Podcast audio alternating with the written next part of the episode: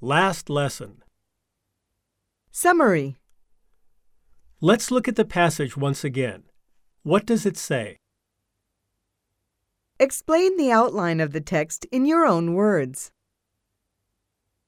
Give me a brief summary of it.